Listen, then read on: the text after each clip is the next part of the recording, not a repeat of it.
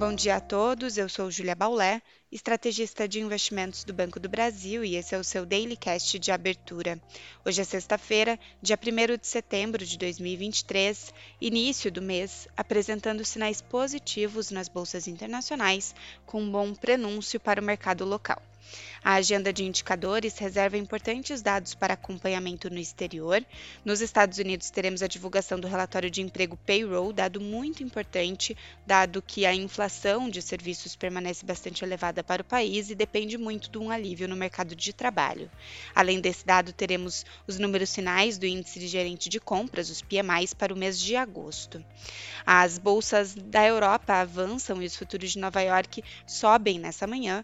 Ontem, os índices europeus europeus recuaram com a divulgação da ata do Banco Central Europeu e as bolsas americanas fecharam mistas com a repercussão das declarações dos dirigentes do Federal Reserve.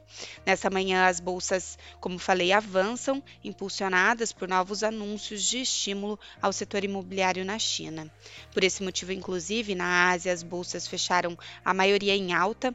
Os estímulos ao setor imobiliário chinês colaboraram para apoiar o desempenho positivo, com Xangai registrando ganho de 0,43%. O governo chinês reduziu a entrada mínima para a compra da primeira e da segunda residência pela população local, e há expectativas de que novas medidas devem ser anunciadas dentro das próximas semanas. No Brasil, o último pregão de agosto seguiu em baixa para os ativos locais, o índice Ibovespa atingiu 115.741 pontos, uma baixa de 1,53%, o que reafirma as perdas acumuladas no mês de agosto, que foram de 5,09% para o índice.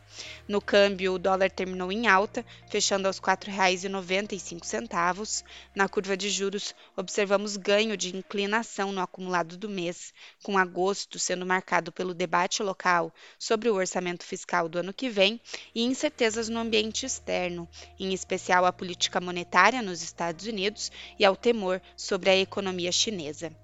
Para hoje, na agenda local, aguardamos a divulgação do PIB do segundo trimestre brasileiro, os dados finais de agosto para os índices PMIs e o resultado da balança comercial local.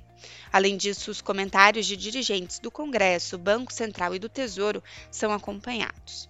Nessa manhã, o dólar apresenta desempenho baixista em relação a moedas fortes e misto em relação a moedas emergentes enquanto a abertura dos negócios para o Ibovespa recebe sinais positivos das bolsas lá fora e com boas expectativas. O EWZ, principal ETF da Bolsa Brasileira em Nova York, subia 1,75% nessa manhã no pré-mercado acionário norte-americano.